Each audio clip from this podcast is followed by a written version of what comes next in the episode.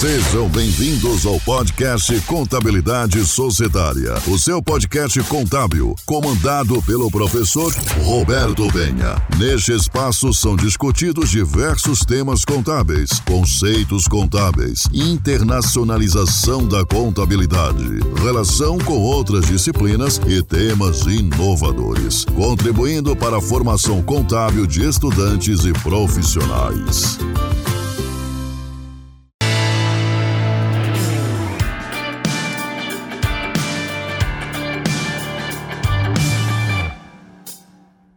Olá, seja muito bem-vindo ao podcast Contabilidade Societária.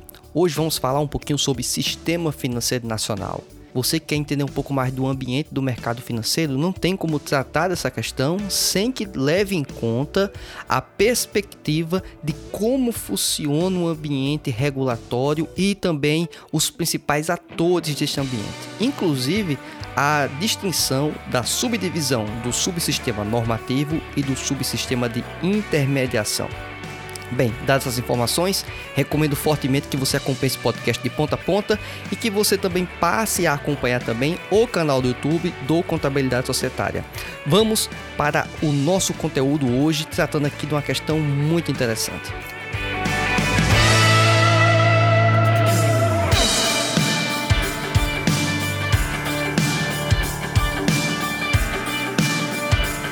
Portanto, vamos começar aqui falando inicialmente do que é o Sistema Financeiro Nacional. Ele parte de um ambiente regulatório que envolve a Lei da Reforma Bancária de 1964, a Lei do Mercado de Capitais de 1965 e a Lei da Criação dos Bancos Múltiplos de 1928. Isso aqui são alguns parâmetros que norteiam as decisões e os atores dentro do sistema financeiro nacional. Esse sistema tem uma instituição máxima, que é o Conselho Monetário Nacional, o CMN. Esse é um órgão que agrega diversas instituições ele determina as principais políticas dentro deste ambiente. Esse ambiente, inclusive, ele tem dois grandes blocos ou grandes dois subsistemas: o subsistema normativo e o subsistema de intermediação financeira. Quanto ao subsistema normativo, ele também tem subdivisões. O Conselho Monetário Nacional, como falei já anteriormente, é a instituição máxima. Inclusive, algumas decisões que observamos no nosso dia a dia derivam exatamente desse conselho, como por exemplo a fixação da taxa Selic, a taxa de juros básica da nossa economia. Além disso, temos o Banco Central, a Comissão de Valores Mobiliários, a CVM, certo? E as instituições especiais, que podemos classificar como Banco do Brasil, BNDES e Caixa Econômica Federal. Inclusive, Banco do Brasil e Caixa Econômica Federal, eles tratam também sobre o subsistema de intermediação, ou seja, eles atuam também no sistema normativo e no subsistema de intermediação. Vamos focar agora no subsistema normativo. No subsistema normativo, temos aqui também como entes envolvidos e destacando aqui o Conselho Monetário Nacional. Dentro do Conselho Monetário Nacional, ele tem como parâmetro básico a formulação de toda a política da moeda, do crédito, objetivando atender aos interesses econômicos e sociais do país, como fixar as diretrizes e as normas da política cambial, regulamentar as operações de câmbio, controlar a paridade da moeda e o equilíbrio do balanço de pagamentos e regulamentar a taxa de juros ou as taxas de juros, regular a constituição e o funcionamento das instituições financeiras, fixar índices de encaixe, capital mínimo e normas de contabilização. Isso aí, inclusive, algumas delas são muito evidentes dentro do Banco Central, o Bacen, principalmente, obviamente, as instituições financeiras bancárias. Acionar medidas de prevenção ou correção de desequilíbrios, ou seja, esse Conselho Monetário Nacional ele atua supervisionando e em alguns momentos, inclusive,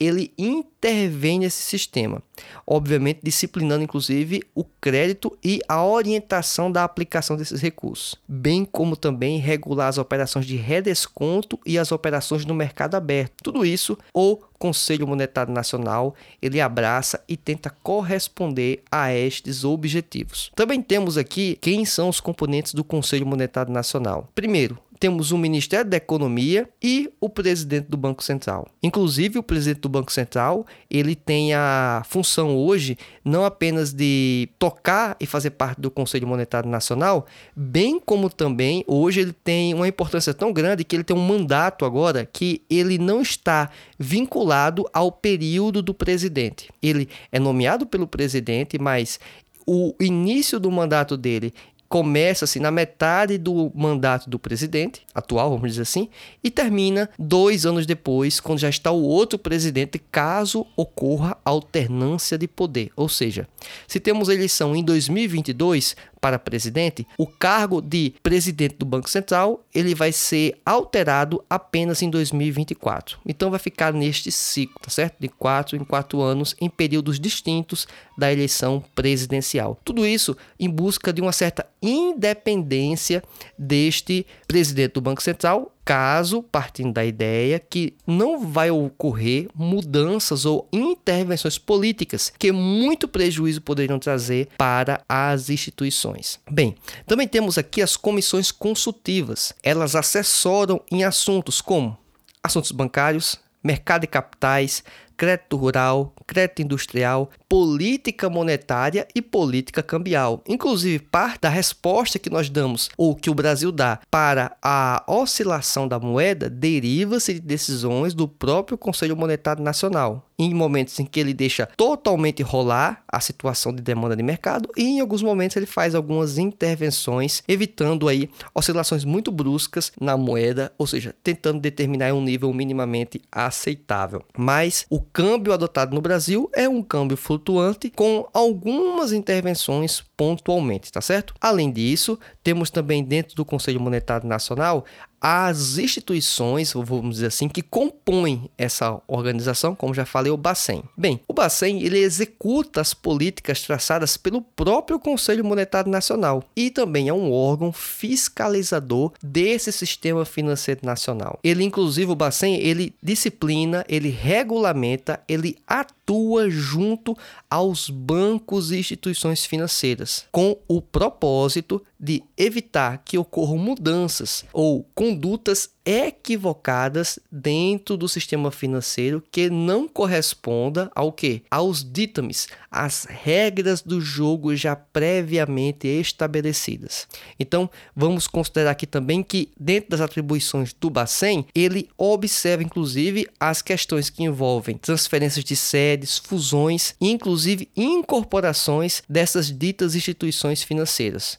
Tudo isso também na perspectiva de manter o sistema saudável. Uma outra perspectiva também importante mencionar é que ele controla a liquidez do mercado. Como assim? É, o mercado que nós temos hoje, ele parte da ideia da quantidade de moeda disponível, seja ela em abundância ou a falta dela. Tudo isso ocorre não em virtude de interesse governamental apenas, mas também pela intervenção do próprio Banco Central, até porque os bancos têm a perspectiva, a possibilidade de criar papel moeda, obviamente derivando aí dessa liberdade de capital abundante que fica disponível a partir do momento em que o Banco Central ele disponibiliza um desconto desconto ou um valor maior disponível para os bancos que não são feitos depósitos compulsórios junto ao Bacen. Esses depósitos compulsórios é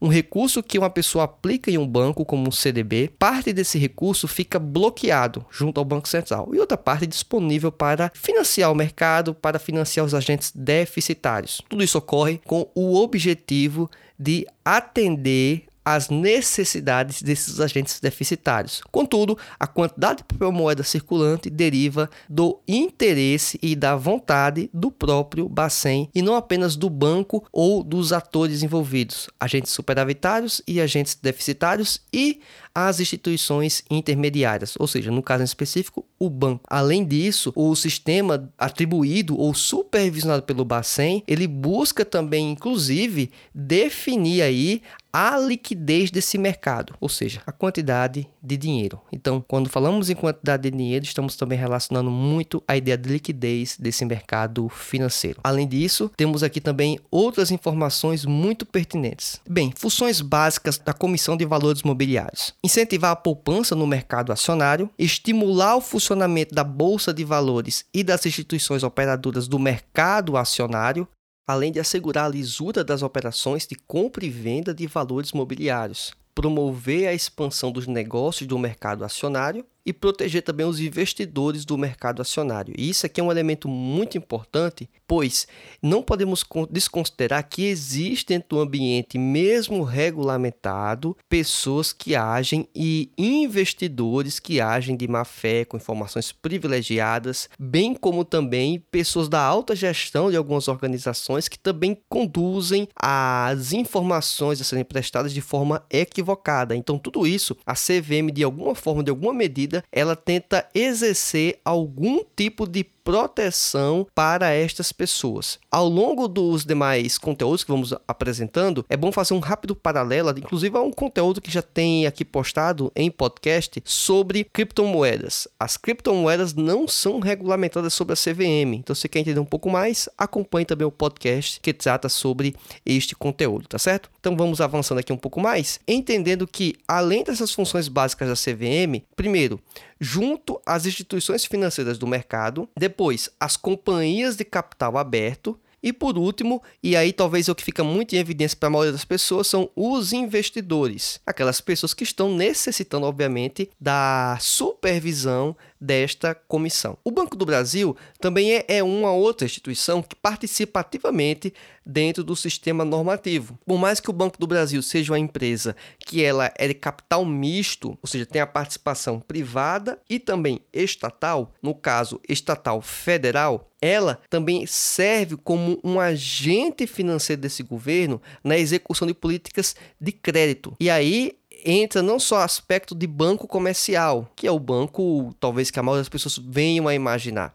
Ele também se torna e trabalha como um banco de investimento e desenvolvimento, fomentando, financiando atividades rurais, industriais, comerciais e também de serviços. Obviamente, além de fomentar a economia de diferentes regiões do país. É um banco nacional, de fato. Também temos como um outro agente, e esse influencia ativamente até mesmo parte do desenvolvimento do país, que é o BNDES. O BNDES, ele já é uma empresa pública, certo? Vinculado ao Ministério da Economia. É interessante notar que como o BNDES é financiado? Muita gente talvez não pense a respeito disso. O BNDES é financiado com recursos do Tesouro Nacional. Em última instância, o Tesouro Nacional é exatamente o recurso do povo brasileiro. Então, isso acumula-se no Tesouro Nacional e uma das destinações é emprestar para o BNDES. Não é que dá, não é que concede, não, ele é emprestado. O BNDES pega esse recurso, empresta para as organizações, para as empresas, obviamente com os devidos critérios legais, e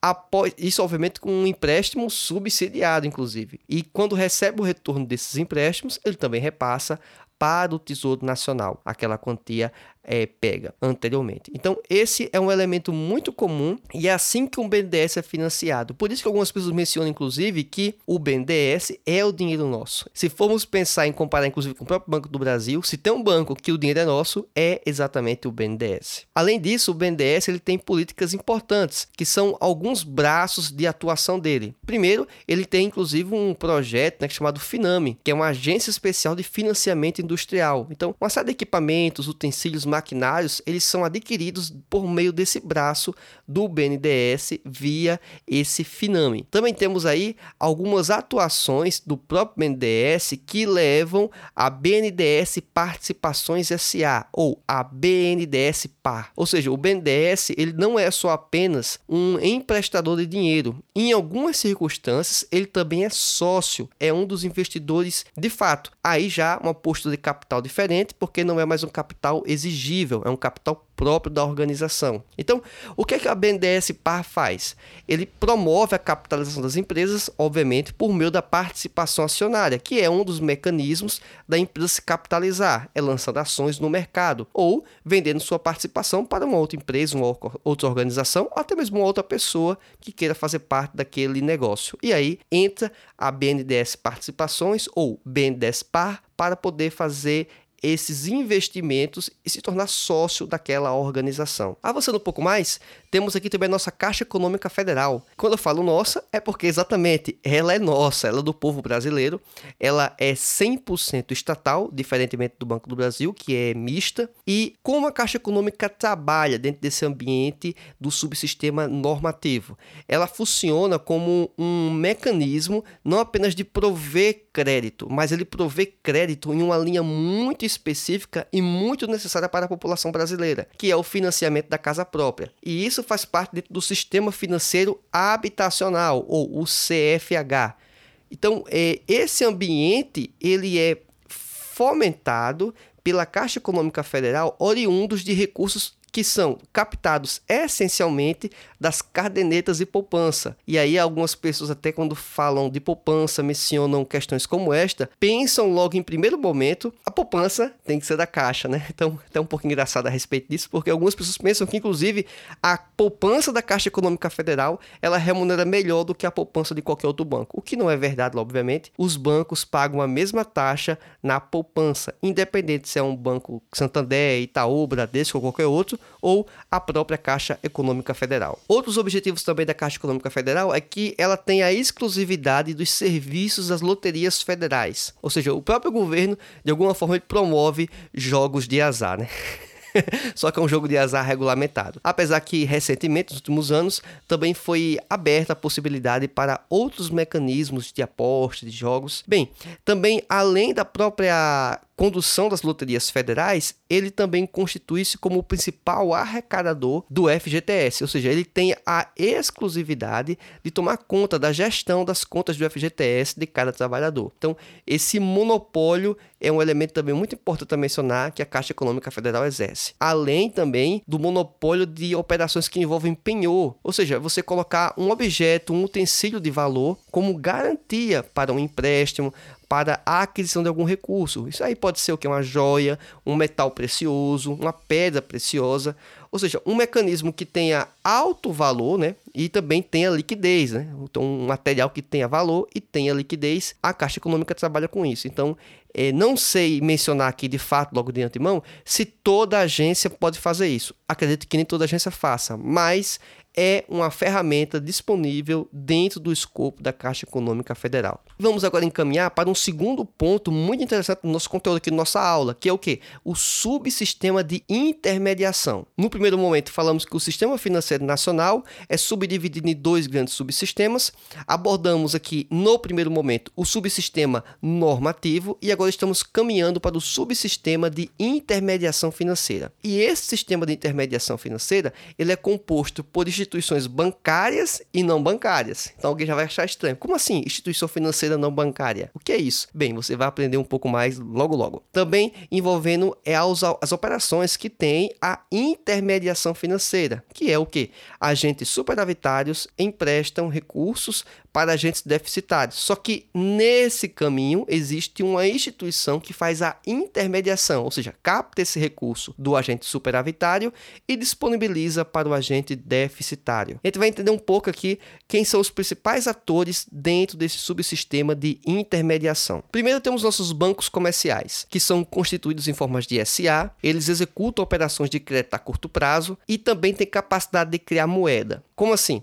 A capacidade de criação de moeda deriva-se de um elemento que é chamado o depósito compulsório. Esse depósito compulsório é um recurso que as empresas recebem ou que os bancos recebem dos agentes superavitários, que forneceu uma poupança, forneceu um CDB, fornecer um título de crédito e um título de investimento. E esse mecanismo, ele esse recurso quando entra na empresa, no banco em específico, quando vamos colocar um exemplo mais tranquilo de se entender, o banco ele tem que depositar parte desse recurso junto ao Bacen, é um depósito compulsório. E apenas o restante é o que ele pode oferecer para o mercado. Mas quando ele oferece para o mercado, ele cobra juros. E ele recebe esse montante com juros, que é exatamente o trabalho das instituições financeiras em geral. Então, esse é um elemento muito importante e aí também deriva-se muito dessa capacidade de criação da moeda. Isso, eu estou falando do elemento da participação bancária, porque quem de forma mais abrangente cria moeda ou diminui a criação de moeda ou desacelera a formação dela é os próprios governos, os governos federais, certo? De cada nação. As instituições financeiras bancárias, elas também têm uma tendência a uma concentração via fusões. É só observarmos um histórico recente do Brasil, ou talvez até um, umas décadas para trás, o, a quantidade de bancos que não era tão grande, mas que alguns faliram, outros foram adquiridos, foram comprados, outros inclusive correram fusões. Um dos mais evidentes foi do Itaú, juntamente com o Unibanco, formou esse grande grupo. E também tivemos aí, operações como o Banco Real, que foi adquirido, ao HSBC e assim por diante. Esses bancos foram deixando de existir porque eles foram adquiridos. Então, perceba que o mercado já não era tão abrangente. Agora, ele está muito, vamos dizer, centralizado e alguns até consideram como um oligopólio. De alguma forma, isso tem diminuído recentemente por causa das fintechs. Um exemplo, Nubank, Banco Inter, entre outros, que têm contribuído para uma diminuição dessa concentração nos grandes bancos. Então, algumas funções, algumas atribuições que são inerentes aos bancos, esses outros bancos também estão fazendo, tá certo? Avançando um pouco mais, as, os serviços que os bancos oferecem geralmente envolvem serviço de pagamento de cheque, cobrança, transferência, ordem de pagamento, aluguel de cofres, custódia de valores e operações de câmbio. Alguns ficam muito evidentes na nossa memória, outros talvez nem tanto, né? Como aluguel de cofre. Geralmente eu vejo isso naqueles filmes é, de envolvendo espiões, né? Algum lugar bem secreto, um banco de alta renda. Chega lá, a pessoa tem uma chavezinha, entra numa salinha e lá tem acesso a um cofre. Em tese, ninguém tem acesso àquele cofre, a não ser aquela pessoa que possui aquela chave. Bem, bancos de varejo, eles também trabalham né, com muitos clientes, obviamente. Existem também os bancos de negócios, que são voltados para grandes operações. E esses bancos também têm geralmente funções chamadas de private bank ou personal bank, né? Serviços especializados para pessoas de físicas de alta renda, né? Ou inclusive de pequenas, médias e grandes empresas. Então são serviços personalizados, cada banco que cria um, um mecanismo, Prime, personalité, estilo, cada banco cria um, um nomezinho, Van Gogh, para que possa classificar os clientes desse jeito. Basicamente, eles vão ter acesso provavelmente a mecanismos de investimento um pouco melhores, né, ou não tão ruins, e provavelmente uma conversa cara a cara com o gerente e um cafezinho, né? Então, basicamente é assim que funciona este ambiente, né? Não sei se o pessoal está muito interessado no cafezinho e na conversa com o gerente, mas é que são coisas que são bastante disponibilizadas dentro desses perfis. Bem, também temos dentro do sistema de intermediação financeira as instituições financeiras bancárias classificadas aí como bancos múltiplos. O que seriam esses bancos múltiplos? Bancos que concentram pelo menos duas das características que até então mencionei há pouco, como banco comercial, ele também pode ser um banco de investimento. São bancos que tenham funções múltiplas e eles agregam tudo isso em uma única instituição. Então isso é considerado banco múltiplo. Então as principais instituições financeiras que, que tem aqui no Brasil, que você vê no dia a dia, essas instituições são bancos múltiplos, certo? Então, só para colocar aqui alguns exemplos: Banco do Brasil, a própria Caixa Econômica Federal, o Santander, o Itaú, o Bradesco. Ou seja, esses grandes bancos, eles são é, bancos múltiplos. Então, sua criação e evolução, obviamente, foi diante das necessidades desse mercado, certo? Então, assim, eles passaram a atuar e resolveram abraçar essas necessidades do mercado. Já partindo aqui para um outro elemento, que são as instituições financeiras não bancárias, elas não possuem a criação de capitalização ou de criação de moeda, na verdade. Temos aqui os bancos de investimento, que são que grandes fornecedores de crédito de médio e longo prazos, suprindo os agentes carentes de recursos, né? Como fundos de capital de giro, capital fixo, ou seja, qualquer qualquer necessidade de um alto investimento ou da manutenção de investimento de uma organização, aquele banco ele vai estar disponibilizando isso. Então eles realizam em maior escala o quê? O repasse desses recursos que estão superavitários para algumas pessoas e eles estão disponibilizando isso para o mercado.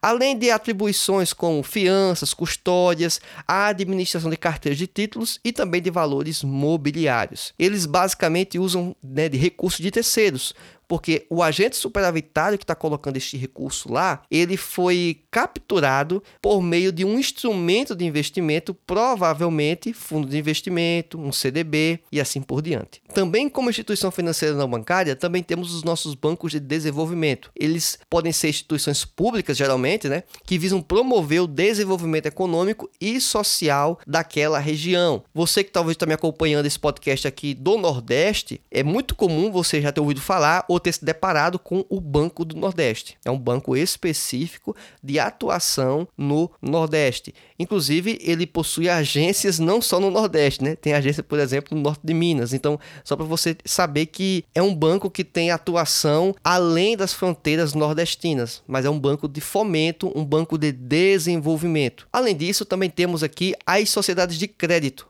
financiamento e investimento, conhecidas como financeiras, que dedicam-se a financiar bens duráveis às pessoas físicas por meio de mecanismo de crédito direto ao consumidor, o famoso CDC. É, essas sociedades de crédito elas trabalham não só apenas com isso, mas também trabalham com recursos que são colocados no mercado. Também temos o crédito com interveniência. Aí a instituição financeira compra os créditos comerciais de uma loja e também emite essas letras de crédito e as financeiras aceitam. Também temos as sociedades de arrendamento mercantil. Elas realizam operações de leasing de bens nacionais adquiridos de terceiros e também destinados ao uso de arrendatários. Os recursos que são levantados pela emissão de debêntures e empréstimo no país, inclusive no exterior. E aí, quando falamos sobre sociedades de arrendamento mercantil, talvez algumas pessoas vão lembrar-se ou vão talvez ter trabalhado ou passado pela operação de leasing. E aí o leasing é, é uma operação muito comum dentro das sociedades de arrendamento mercantil. E esse leasing ele é subdividido ou subclassificado em dois grandes tipos, pelo menos,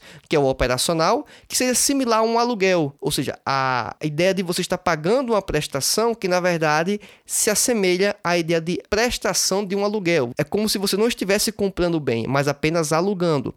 Existe também o financeiro, que ele é realizado por bancos múltiplos e as próprias sociedades de arrendamento mercantil. No final do prazo, aí sim, pode ser exercido o direito de compra pelo valor residual. Então, é assim que mais ou menos funciona essa sistemática do leasing, do arrendamento mercantil. E perceba que tem instituições específicas com esse propósito. Isso aqui é interessante. Também temos as cooperativas de crédito como mais uma das instituições financeiras não bancárias. Bem, o que, que as cooperativas de crédito fazem? Além de viabilizar, obviamente, o crédito aos seus associados. E eles trabalham aí com perspectivas que podem ser já trabalhei inclusive numa empresa que tinha esse tipo de cooperativa de crédito e existiam créditos específicos para necessidades como computadores, até mesmo para óculos, você entender como era a situação, né? Ou seja, a, as mais diversas necessidades existiam linhas de crédito específicas, algumas até com taxas, com juros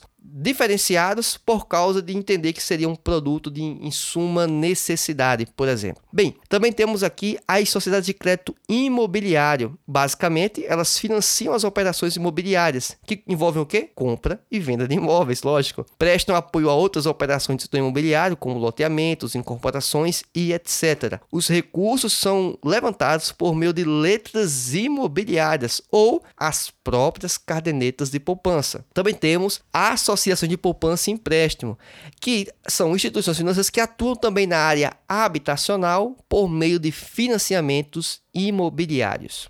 Nesse primeiro momento, falamos sobre instituições que são financeiras, que elas fazem parte do subsistema de intermediação financeira. Essas são, digamos, os mecanismos mais tradicionais. Existem o que o Asaf Neto ele coloca como instituições auxiliares. E ele classifica quatro grandes instituições, que são, primeiro, a Bolsa de Valores, ela é evidentemente uma instituição auxiliar, também as sociedades corretoras de valores mobiliários, as sociedades distribuidoras de valores mobiliários e os agentes autônomos de investimentos. Todos eles compõem as instituições auxiliares. Ao longo das próximas aulas, seja no conteúdo de podcast ou em vídeo no YouTube, vamos falar um pouquinho também sobre é, cada um desses termos em detalhe que envolve a bolsa de valores. Inclusive vai ter um podcast específico sobre a bolsa de valores. Bem, o que é que se fala dentro deste ambiente de bolsa de valores? É os tipos de operações mais comuns, que são operações que envolvem à vista, mercado a termo, mercado de opções, mercado de futuros. Tudo isso é possível de você operar em uma bolsa de valores. Também existem operações que elas são distinções ou são variações dentro de cada um desses grupos, mas em geral, se formos colocar em grandes grupos de operações que ocorrem dentro da bolsa de valores, são basicamente estes quatro: mercado à vista, mercado a termo, opções e futuros. Inclusive, opções é uma coisa que muita gente não sabe nem sequer que existe e é algo que me surpreende, né, até hoje você entender que pensar que pode comprar um papel, um documento, né? É, com o poder de querer comprar, né? Você compra o poder de poder comprar, você compra a opção de comprar e você pode inclusive declinar, desistir de exercer essa opção. Ou seja, o mercado ele se adapta às mais diversas necessidades e interesses dos indivíduos, né? Então isso é muito interessante. Bem, vamos falar aqui um pouquinho também sobre as sociedades corretoras. Basicamente, elas efetuam com exclusividade a intermediação financeira nos pregões de bolsa de valores, dos quais são associadas por meio de compra de um título patrimonial. Ou seja, eles promovem e participam do lançamento público das ações, o IPO. Eles também administram e custodiam as carteiras de títulos e valores dos fundos e também clubes de investimentos, efetuam intermediação em títulos e valores mobiliários, a compra e venda de metais preciosos, a operação em bolsas e mercadorias e futuros, operações de câmbio, ou seja, eles trabalham com muita coisa as sociedades corretoras. Também temos as instituições financeiras auxiliares envolvendo as sociedades distribuidoras, que também intermediam em títulos e valores mobiliários, assemelhando-se ao objetivo das corretoras, mas também trabalham com operações no mercado aberto e participam em lançamento público de ações, o famoso IPO. E também temos por último aqui os agentes autônomos de investimentos,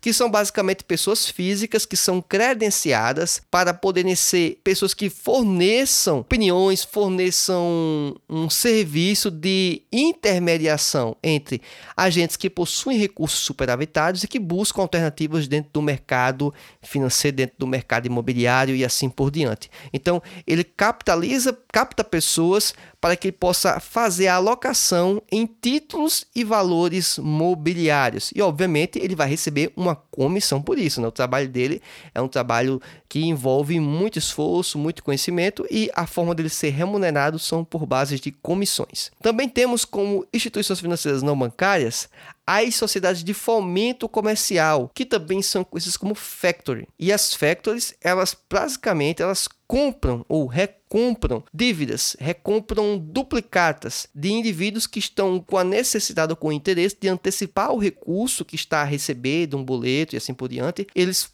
procuram a factory e a factory presta o serviço de antecipar aquele recebimento para aquela empresa e ela passa a ser a responsável pelo recebimento daquele recurso, ou seja, daquela operação inicial entre a empresa A e empresa B, por exemplo. Também temos as companhias seguradoras, que envolvem, obviamente, a aplicação de capital, pessoas que estão vinculadas à necessidade de fazer um seguro. Basicamente é isso: seguro de uma casa, seguro de um imóvel, seguro de um prédio, seguro de um carro, de um veículo, de um maquinário. Elas trabalham neste ambiente. Esta aula é um pouco introdutória, por isso mesmo nós não vamos aqui aprofundar-se em todos os demais elementos fundamentais e necessários.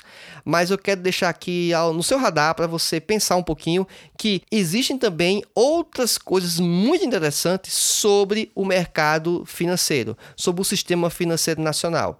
Eu quero falar aqui sobre os títulos públicos para saber que eles existem, tem caráter pós-fixado, pré-fixado, indexado ao dólar e assim vai. Também temos aqui organismos internacionais, como o Fundo Monetário Internacional, Banco Mundial, os blocos econômicos, né, como G20, União Europeia, NAFTA, Mercosul e assim por diante. Tudo isso, de alguma forma, mesmo que indiretamente, influencia no nosso sistema financeiro nacional. O título público é até inclusive um mecanismo muito interessante de capitalizar recurso e descapitalizar, ou inclusive mesmo capitalizar o governo e descapitalizar o governo. Se você for pensar de uma outra ponta, ele pode estar diminuindo o volume de moeda em circulação na economia, no bolso das pessoas, ao momento que ele coloca uma taxa muito atraente de juros, como também ele pode incentivar o não depósito ou não investimento nos títulos públicos, no momento em que ele deixe ele pouco atraente, ou seja, o dinheiro ficará mais na mão das pessoas, inclusive sendo mais propenso o gasto deles, ou seja, girar mais, inclusive, a economia. Então, essas são algumas informações básicas. Se você quiser ter um conteúdo ainda mais sofisticado sobre isso, acompanhe os demais podcasts ao longo dos próximos dias, bem como também no canal no YouTube, quando tem conteúdos que são complementares, não é chover no molhado, não é falar mais do mesmo, são complementares a este conteúdo. Aguardo você na nossa próxima aula. Até mais, tchau, tchau.